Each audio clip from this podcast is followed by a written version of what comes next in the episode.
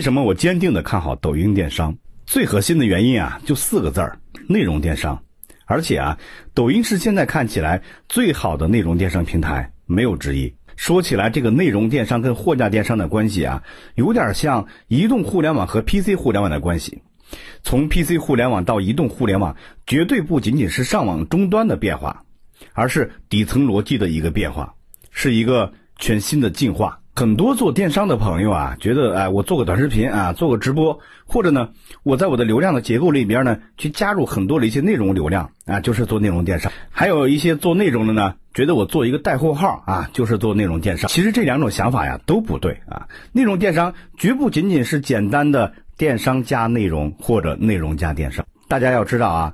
认知顺序的差异会带来认知结果的颠覆性变化。这个网上有个段子，大家都知道啊，说这个一个大学生啊，白天在上课啊，晚上去那什么？大家说，你看这个学生啊，不学好。如果把故事倒过来呢，说，哎，这个晚上那什么呢？啊，白天去上学，他就说，哎呦，这个人真理智。所以啊，当商品先入为主的时候呢，消费者就会更加关注价格；而当内容先入为主的时候，消费者就会更加关注价值。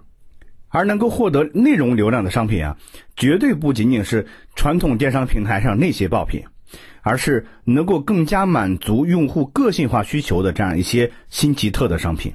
当个性化的需求一旦得到了满足，这些大众化定位的商品和平台必然就会受到很大的冲击。虽然啊，某宝也在通过这个算法在做千人千面的这个个性化的推送，但是以商品为核心的这个逻辑呢？